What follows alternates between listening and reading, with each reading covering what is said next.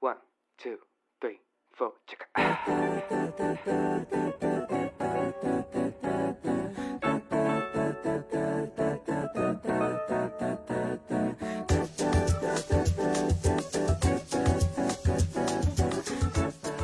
Hello，大家好，欢迎收听这一期的播客，我是 Gareth。今天呢，我邀请到了我的朋友片片，和我来一起聊一聊呃练习生类的选秀节目，以及粉丝经济、爱豆的养成等等相关的话题。Hello，欢迎片片。Hello，大家好，我是片片，非常感谢 Gareth 的邀请。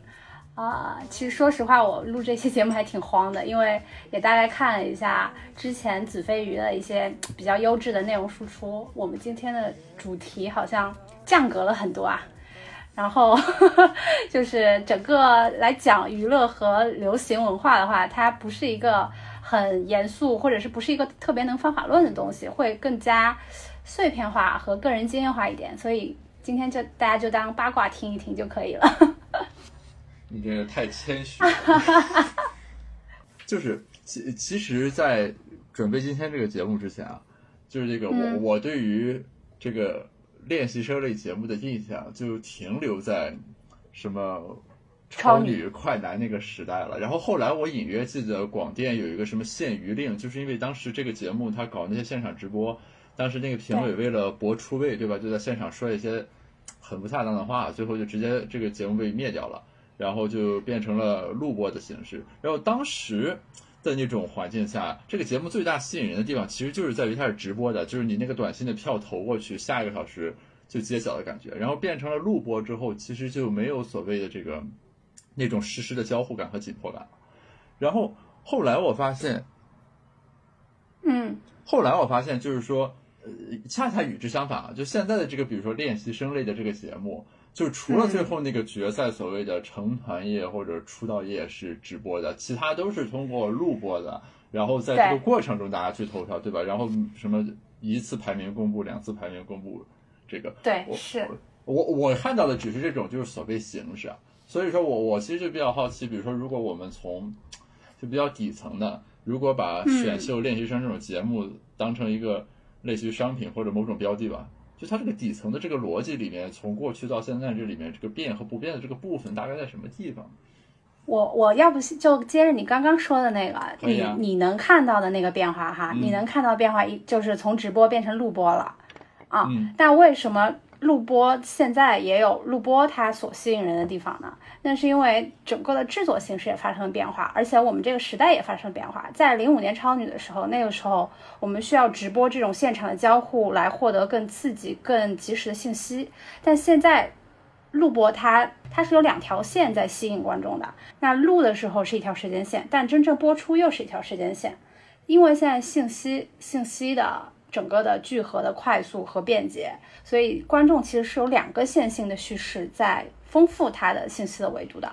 这个也是可能是互联网选秀的一个比较大的一个特点吧。其实你要这么说，我大概可以理解，就是也可以说，就是那个微博的热搜或者超话之类的这个东西，以及什么豆瓣的那个俄组之类的这种东西，相当于变相的成为了现在这种练习生类节目的基础设施，是吧？是这样的，嗯，其实他们或许或许他们在做直播的工作，对对，就节目没播出的时候的这个互动，主要就靠什么大家轮番上热搜，各种什么路透什么，就这种乱七八糟的东西来支撑起来，对吧？对，就是它这样，单纯播出的那一两个小时之外的那个时间，其实是要靠这些所谓的基础设施给顶起来的。嗯，对，这个都是媒介的渠道嘛，然后这个也是信息时代一些桥梁嘛，所以其实现在的选秀。除了节目真正播出那俩小时之外，其实是有各种信息的轮番轰炸的。当然，现在互联网节目也会做，除了节目播出那俩小时之外的一个延伸的整个 IP 的一个链接。比如说哈，我是周五播这个节目，那我周一到周四其实我是一直都有夹杂那种衍生小小节目的，嗯，它不是正片，但它是一些衍生的内容或者物料，嗯。所所以它这里其实是有 trade off 的，就是说你单纯从这个节目播的那几个小时而言，它是换成了录播之后，可能制作等等的更精良。虽然那个过程没有互动性，但与此同时，就等于是它变成了一个全方位渗透式的嗯，呃互动，就是其实天天，你比如说那个之前那个《青春有你二》的时候，那就几乎天天热搜上全都是跟这个相关的东西。对吧？对每天一个轮着上的那种感觉，对，其实这个叙事的主体是更丰富的，反而，而且就是它的参与感应该会让你变得更强，嗯，比起原来那个就是什么每周一次咱发短信的那种模式来说的。对对。然后再就是回到我们刚刚说的那个话题，就是它整个的变与不变的整个整整个东西。不变的话，其实它还是一个选秀模式，它是这个节目在为娱乐圈输送内容，然后它也依然是一场民选的所谓的粉丝的狂欢，那个粉丝整个的代入感、参与感，然后成就感，这这些东西是不变的。如果说变化的话，其实你可以看到的哈，从之前超女那个时候是选单人，到现在是变成选团了。然后从电视台那样的制作模式已经迁移到网络平台了，然后整个游戏的规则也在越来越商业化，越来越资本化。然后还有一些其他的呀，比如说啊、选手啊素人，其实已经越来越不素了。整个节目的呈现也从舞台打造变成了更偏真人秀化的一个一个呈现了。嗯，它更这个资本化具体指什么？指的是跟商业化应该是连带的吧？商业化就指的是它的变现的手段会更多，比如说以前你啊、呃发短信一条一毛钱，一天只能发一条，对吧？就是你花一点点小小的钱钱，你就可以参与进来。但现在除了这种最基础的免费的投票之外，它会加各种附加的权益，比如说你去买会员，你就可以得到更多的票。比如说，现在还有一种票呢，叫奶票，你去买那个冠名商。啊，这我知道啊，就是你买那个商品，然后你就获得更多的投票权。所以为什么大家后来会开始来排名，就是每一个练习生他们家集资的这么一个排名呢？因为集资的这么一个基本代表了他们家的购买力。这样其实是它实现一个正循环，就是说赞助商或者说商业的这个伙伴在这个过程中的风险其实是有所降低的，就等于是他是把这个收益给摊开了嘛。它不像原来那样，比如说我等于我赞助一个选秀节目，我最后是要压在选出来那冠军或者什么冠亚季军这里面要有一个人变成爆红的人，对吧？然后呃去拿他的那个合约什么的，然后之后还可能会撕，比如说当时什么李宇春什么的啊，李宇春倒没有，好像是周笔畅什么会解约，但是现在就等于是是我的商业合作伙伴在这个过程中，就是节节目往前推进的时候，其实我的现金流是在不断的滚的。它其实，在全程全程都都可以实现的啊。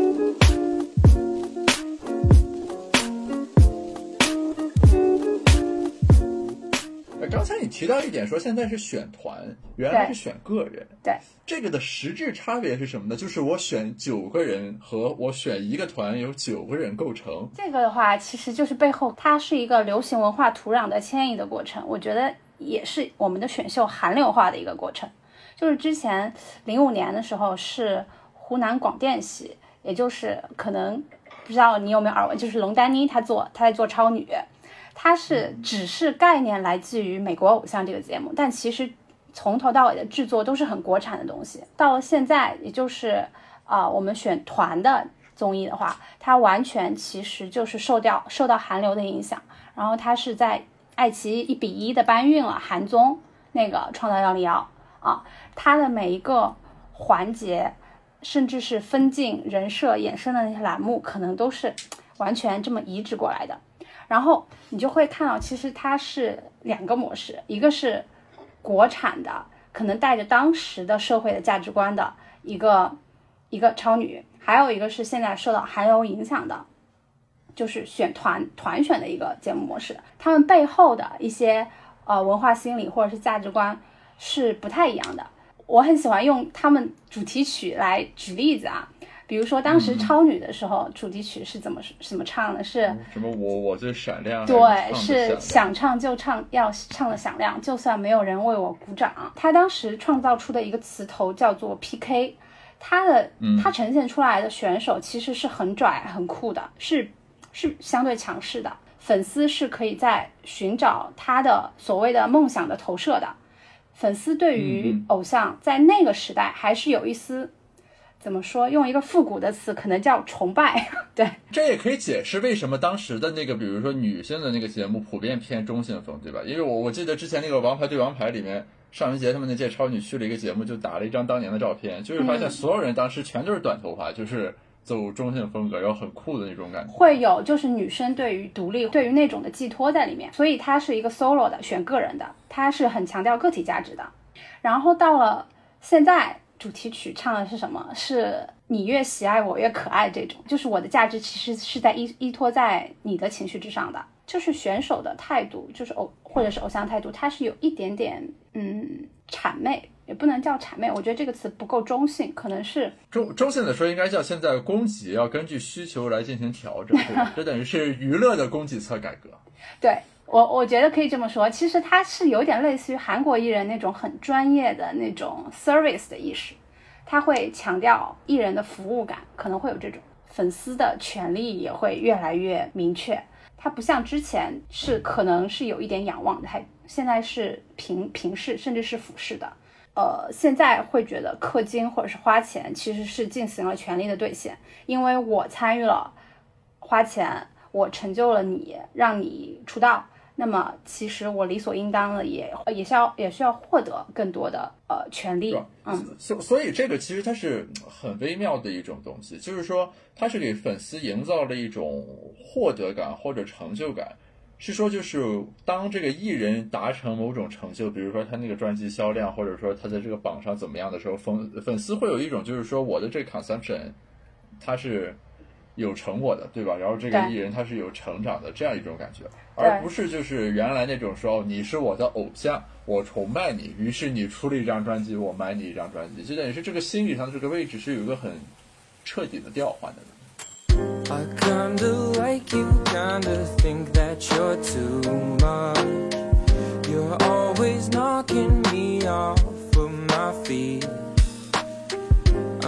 not against something like falling in love, but I'm not so sure if that's what I need. 刚才这有两个点，其实很有意思。第一个点其实是纠正了我的一个之前稍微有点错误的认知，就我我在之前想这个问题的时候，我始终想的是这样一个视角，就是说始终都是一是艺人或者说这个制作方要从粉丝身上赚钱，于是现在的这种模式变成了一个这个可以把人的口袋掏的。更空的模式，你原来可能只花一些短信的钱，也这个短信的钱并没有实质性的进到这个相关方的口袋里。对。但是现在其实是粉丝很实质性的花了很多钱，以及这个钱可以以更直接的方式来分。但是按照你刚才说法，其实它不是一个这种简单的逻辑，是说就是这个商品本身它被重新定性了，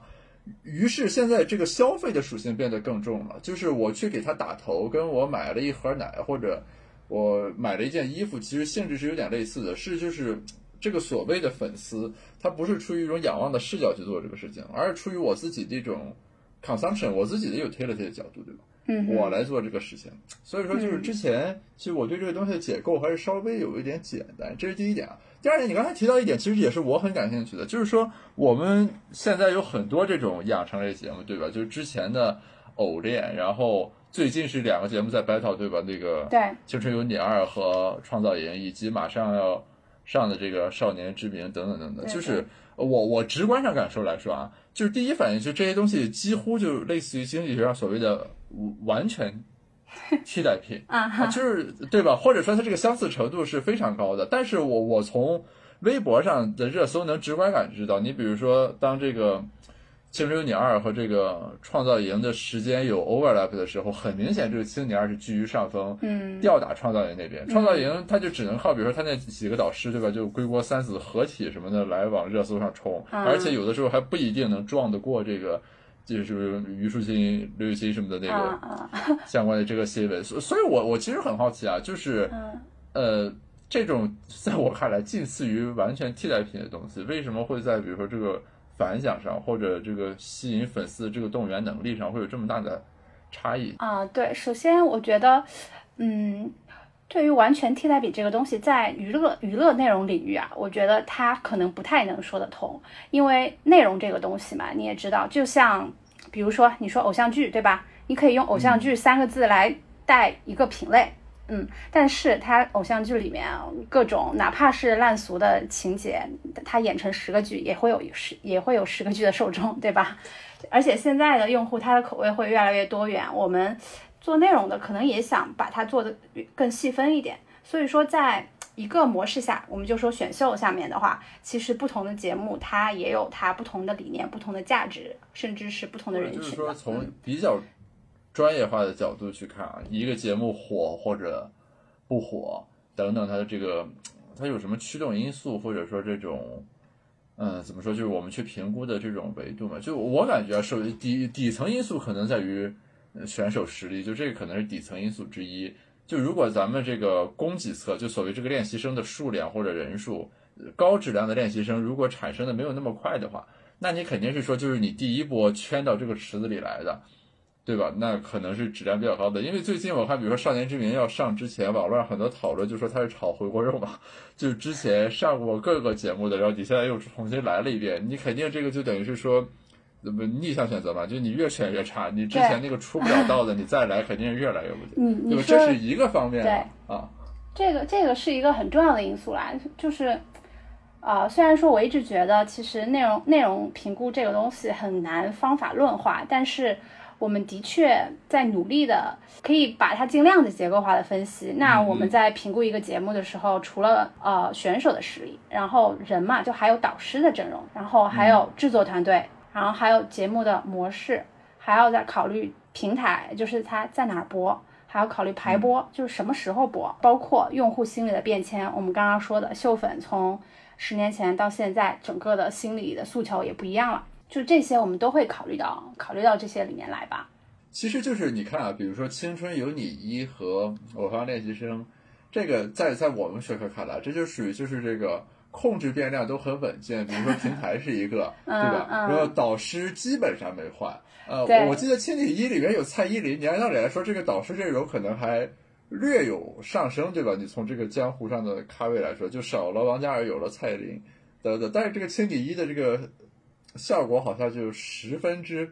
不尽如人意啊！我在录这节目之前，我还做了做功课，我就把他们的名字一个一个在微博上搜了搜，看了看微博粉丝数，我也不知道有什么其他指标啊，这个可能是指标之一，还有什么超话热度，我就看了看，就切底一出道的那九个人，对吧？好像就是他和偶练，比如说有很大的这个断层式的差距，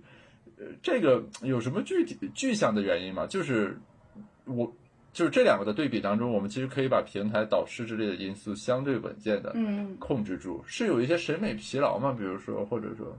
我觉得是会有呃，大家经常聊的嘛。比如说，呃，第一年它肯定是红利期嘛，它是一个市场最最肥沃的时候。然后再加上你刚刚也说了，就是选手的关系，可能第一年你想想，每年要选出一百多个人，本来练习生市场它就不够成熟，它的供给就没有那么多，它可能第一年已经好不容易就已经把那些人给捞过来了。嗯啊，然后的话，同样是青一和青二，可能青二他也会面临同样的问题，对吧？但是，但但是为什么青一又比青二好像啊糊很多？就。对，因为青二应该更难吧，他得又往后了一点。对对对，所以这个我觉得有一个有一个变量是什么呢？就是性别。其实到青二的时候吧，距离距离上一个女团节目，也就是一八年哦，对，距离一八年那个杨超越那一届嘛，已经呃，首先时间上也有了一些释放吧，也已经过了两年了，粉丝也有了一定的释放。而且我觉得比较关键的是，这两年是一个大众对于女性或者啊对女权啊女性主义等等这些词汇吧，对于它的关注其实已经到达了一个很很高的程度了。在这种时候的话，我觉得青二它作为今年的第一档的女性励志成长真人秀吧，它是这么叫的啊。你看这个 title 也是比较能切中 大众心理的，对，它是很容易提供这么一个。嗯，情绪的出口的。其实最近还有一件事可以佐证啊，就是，嗯，你会发现在青二之后出现了一个更能给大家提供情绪出口的节目，它叫《乘风破浪的姐姐》，就是，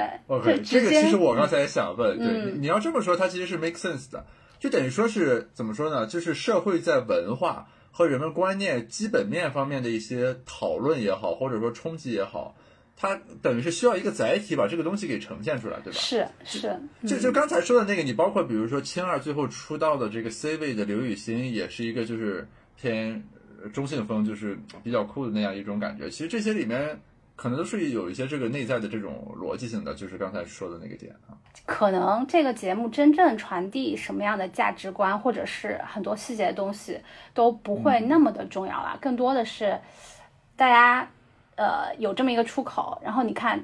他看《乘风破浪的姐姐》会比看《青你二》其实会看得更爽，对吧？你看女性连成长都不用成长了，直接就是呈现出一个很强势，然后她们也不拘泥于年龄，可能是他们某一些人想象中的一个独立女性的那么一个投射吧。这个就看得很爽啊！虽然说我我个人觉得他对女女性的想象和表达是很单薄的，但是。啊，背后有一些价值观也不一定立得住啊，但但大家就是看得很爽，对。这个，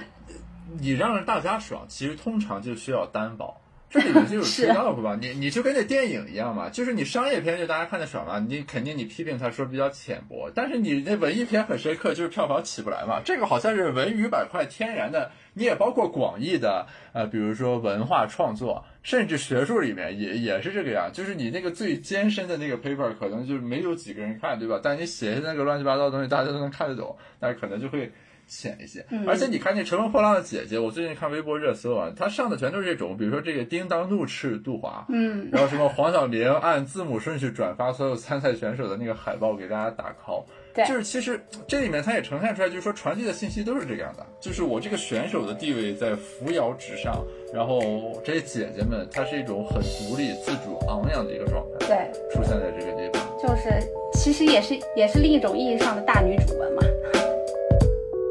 One two here we go. About not too long ago, I woke up feeling kinda blue. So I I picked up my phone and I decided that I'd hit up you. so then We talked for a little while, asked me if I could roll through. so we Met up, got food, and we spent time till the night was through. can I call Call you my own, and can I call you my lover? Call you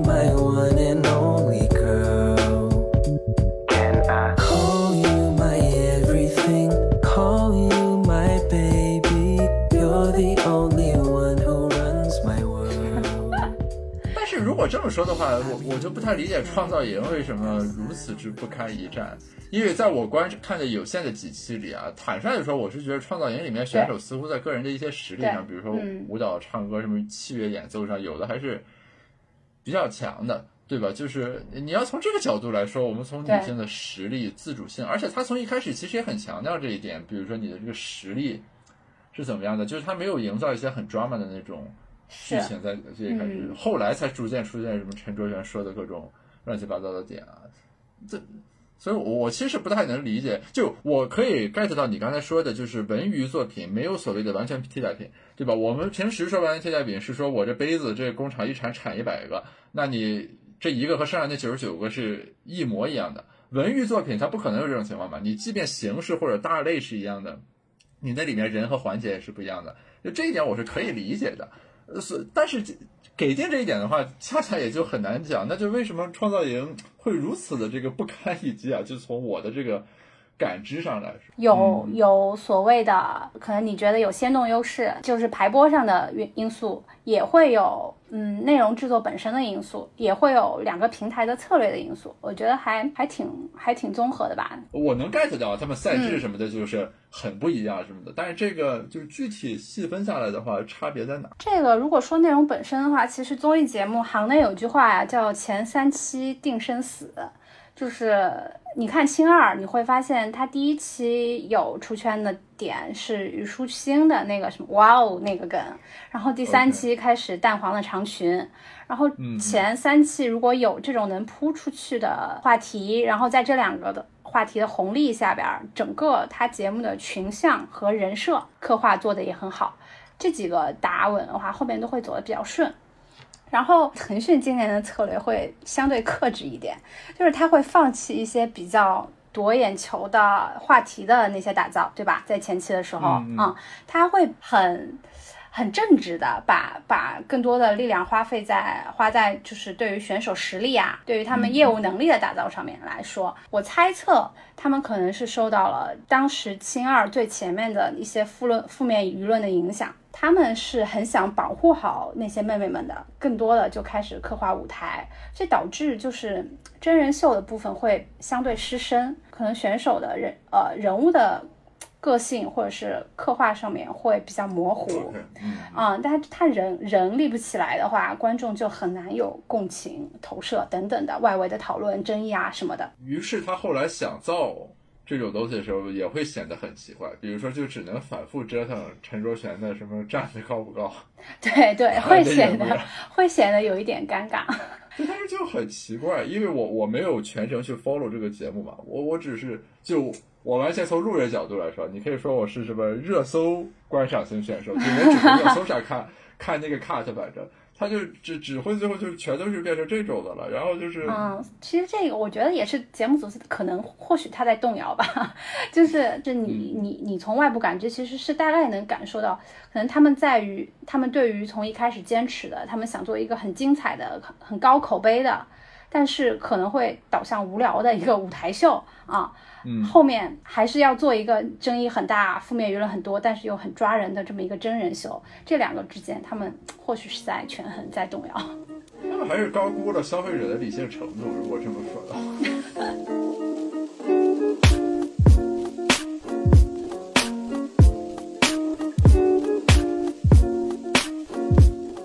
其实评价一个选秀节目，它的成功很大一部分是看有没有出人嘛，就是嗯嗯啊，出新人的效果。导师的话，它是一部分加成，或者是说吸引某一批人先入局来看，但是最终我们是要服务于选手的，标准就应该是最后出来的团怎么样，对吧？可以这么说，或者是说，怎么说呢？现在其实呃，在国内的偶像市场有一个挺尴尬的地方哈，就是你也你可能你也会听说过的一个很多的词，就是出道即巅峰。这个其实指向的是对于后续的整个市场的不健全以及整个运营的乏力。那么嗯，我这个市场不健全和乏力具体是指什么呢？比如说呃，偶像团体出来之后，他要干嘛？他是不是现在的情况？我们只能去各大卫视的跨年晚会上去跳个舞，还有购物啊，他还能够对，或者是呃出现在现在我疫情期间有一些机会，比如说电商直播是吧？就或者是这种地方，那他真正输出的内容和他的作品到底是什么？是不是？其实我们是啊、呃我们的市场其实是现在是缺缺少舞台给他们的。在韩国这个是很专业的，他们有很成熟的一套造星体系。首先流水化的造出造出那个明星，然后明星出来之后，他们会有打歌舞台，会有啊、呃各种的音乐的音乐链条的扶持，但是这个在国内是很不成熟的。嗯，对就就等于其实某种意义上是我们的基础，就文娱这个意义上的基础设施对没有那么是这个完善意思或者说当一个团出来之后，他后面要走的这个路，这路还得修好。当然了，我我觉得吧，现在的节目，呃，选秀节目它不会太考虑之后的事儿，就像就像呃，你的高中母校可能希望你能够考上北大，但是他不会管你以后的人生，就是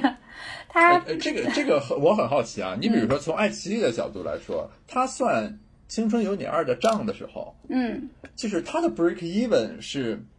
比如说他要在保证成团的这个时候，这账就是能打平的，是吗？比如说这个过程中的代言，然后就哪怕这团出了道就糊了，呃，爱奇艺至少这买卖也是做得赚的。对他首先要考虑他这衡量他这个节目这个项目的 ROI 嘛，嗯，这个基础上的话，可能肯定希望后续的链条也能够走得更好，因为怎么说，他孵化出来的人其实是 IP 的内容生产源头。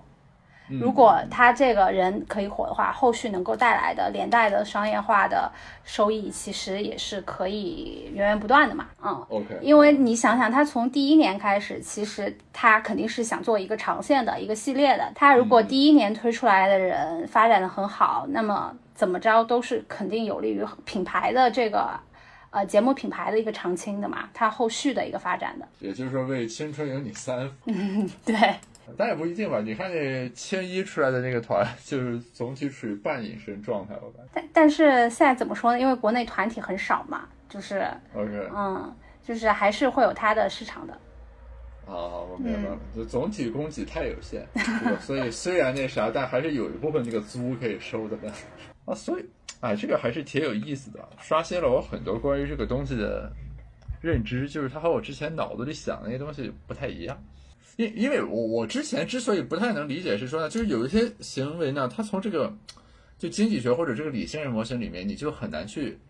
嗯解构。我举个例子啊，比如说这个明星出了一张数字专辑，有很多人就会什么我一买买一千张，或者是买买三千张，就是之类的这个行为。你比如说刚才我们说这个问题，它其实是一个典型的公有地悲剧问题，就在经济学意义上。就是我们分析啊，假如说你 pick 这个明星的话，其实你最好的选择是说我什么都不用干，我 free ride 其他人的这个行为就可以了。就就假如说某明星他有一亿粉丝，比如说，其中这个九千九百九十九万个人都在买，都在打头。我作为他的粉丝，其实于我而言，白嫖应该是占优策略吧，因为我我作为那个 marginal 的，其实我来做的这个贡献是很有限的。就就一般的公共品问题都是这个样，就是比如说都去修路，然后我就偷懒不修，因为其他人修好了，反正这路我也能走，对吧？但但这个地方其实它很神奇，就是经济学家想了很多什么激励设计之类的方案去解决的问题，在这儿居然它就是天然的解决了。就好像明星呃明星的粉丝也没有这种心理，对吧？就大家投吧，我不管，而是大家都在说，嗯，我也应该去投，于是大家一起投，一起买啊。他怎么说呢？我觉得可能有两点吧，一个是，一个是他其实不是，可能你从经济学的角度，他是需要节省自己的成本的一个角度，他他在这里不是的，他跟明星是一体的，他是需要去参与偶像的事业的构建的，他的行为是必须要去构成数据的，不然他的行为是没有意义的。那什么是数据？那就是专辑的销量、电影的票房。这种事情是能够去帮他的偶像形成商业价值的。那你如果直接给偶像打钱，他是实现不了这种效果的。你可能会觉得不符合经济学的逻辑，但是这个你你要这么说，大家其实是呈现了一种很高阶的理性，对吧？就就是他不是一种单纯的说什么我我心疼我这偶像，对吧？我要给他账户上打三万块钱，他不是这样一种逻辑。它是一种很克制的，而且很理，就是反倒是一种很理性的表达，就是我希望他好，就是要辅助他商业价值的养成，对吧？那怎么样培育他的商业价值？是我要帮他把这个数据给是，我觉得是在这个时代，流量经济的时代这一套规则下面，粉丝集体形成的一套行为行为的逻辑。嗯，不是，这这粉丝在自己个人的事情上估计达不到这种的理性程度。你比如说，我们自己的什么健身、学习之类的，大家应该就没有这个水平的这种高阶理性，对吧？什么我我不能取这个短期利益，我要为了这个 long run 的这个东西，对吧？怎么怎么样，怎么怎么样？我我还经常会看到微博下面有各种那种讨论，什么我们为了他好啊，我们不要和人吵架，就什么诸如此类的这个东西，对吧？就那种献身精神还挺感人的，好像有有这有这些时间和规划，你你自己的生活可能早就已经脱贫致富了。对对，这个是很有意思的。就是按照我们刚才那个说法，就大家在这个上面所表现出来的理性程度，或者说那种管控的能力，是远远超于我们在自己的切身的事情上呈现出来的那种能力的。我觉得你在这个地方用“理性”这个词儿，可能会让很多人不同意的，因为因为其实更多的呈现出来的是他的非理性的一面，会有对，就是这个词可能会有点让人混淆，但我意思就是说，大家其实就是对，就是它并不是一种单纯的狂热。嗯我觉得就今天聊下来，我最大的收获就是说，看这样一种行为的时候，我不能单纯的站在一个路人角度，你看这一群人就是犯傻，对吧？把钱往里面扔，就是它不是这样一种逻辑，就是大家其实是有一个很自洽的架构来支撑是你的这个行为的。当然，你过了二十年之后回头看，你可能说当时的我很天真或者很浅薄，但是就这个东西本身，它现在大家是很自洽的一种状态的。嗯，这个的话，我觉得也有也有一个关系，可能是呃，就你说你自己个人生活对吧？你你其实是没有那么强的驱动力的，但是一旦你跟一个偶像产生了关联，你肯定会进入一个某一个集体，然后在这个集体化里边儿，在这个集体里面，大家的价值是是被不断的强化以及趋同化的。他们是可以不断的对，会互相彼此的认同啊，然后他们是一种，我觉得是基于集体集体幻想之上的一种集体的行为逻辑吧。嗯这个我我其实一直有一个假设啊，没从经济学的角度验证，我其实应该可以用数据做一做。就是我的感觉是说，呃，我们作为人的这种基本情感需求啊，是比较稳定的，就是我们总有一些这种维度，比如说父母的亲情或者说什么的。但是到了这一代人呢，我们中的绝大多数因为计划生育导致变成了独生子女之后，其实我们在所谓的这个朋辈或者兄弟姐妹的这个维度上的情感映射是有点缺失的，就就是我们没有兄弟姐妹了，对吧？就变成自己了。嗯于是说，就是大家在这种能够形成一种集体凝聚的这个，就哪怕是你想象的 YY 出来的一种东西也好，嗯就对这个东西是大家能够产生共鸣的。就是我我不光在这个话题下，我在很多个场景里面会有这种感受，就独生子女这一代人，他所谓兄弟姐妹的那种亲情的那个维度，其实并没有消失掉，而是说他会映射到其他东西上，比如说他可能更在意同学。嗯，在意朋友等等等等。其实你刚才说这个东西，我隐约感觉应该也有一点这种因素，就是我们大家越来越原子化的时候，你怎么样去找一种某种意义上的这个依托对和归宿，对吧？我我在超话里面浏览的时候，我有时候能够 get 到这种感受，其实是。是，就是怎么说呢？我觉得有些人就是他就是喜欢追星，他就是喜欢追星本身。我明白，就是其实就是。呃，不理解的人看这个东西，他会认为它是一种虚幻的，或者说就是空的东西吧。但其实就我们刚才说的所谓的那种满足感，或者他在这个过程里面所收获的那个东西，其实是实质的东西，于这个个体而言，对吧？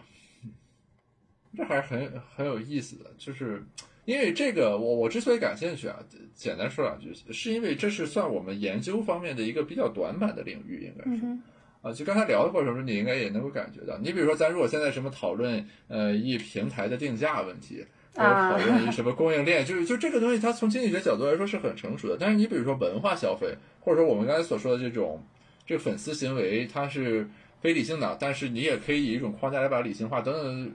这方面这个讨论，其实是现在就是。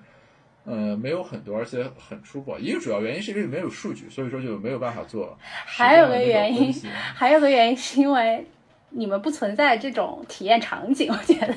就是会有一种、呃、是嗯，但但是我我很好奇啊，就是比如说我的同龄人里面的女性经济学博士里面，难道就没有人追星吗？就是我我猜肯定还是有的，所以我我觉着就是。学者当中也会有人对这个有感知啊，即便没有，我自己也愿意了解。就是我我是很喜欢去做这种研究的，就是你打入到一个场景里面去，你之前可能并不熟悉，但你需要以共情能力去理解这里面每个人怎么想的。我我是觉得这个就很有挑战性，而且很有意思。你比如说，如果你要让我写个模型，去把粉丝这个行为刻画出来，对吧？怎么写？就你你单纯的说粉丝都是一些非理性的人，这个。观点其实就很廉价嘛，你说了等于没说嘛，很粗糙，对对，就是你我这下个下一个小时喝几次水，你这都是你说非理性行为，那这个就没法讨论了嘛。就这里面的那个合理化因素怎么样被刻画出来啊？我感觉今天还是很有收获的。其实我的我这边都是一些很感性、很零碎的一些认知了。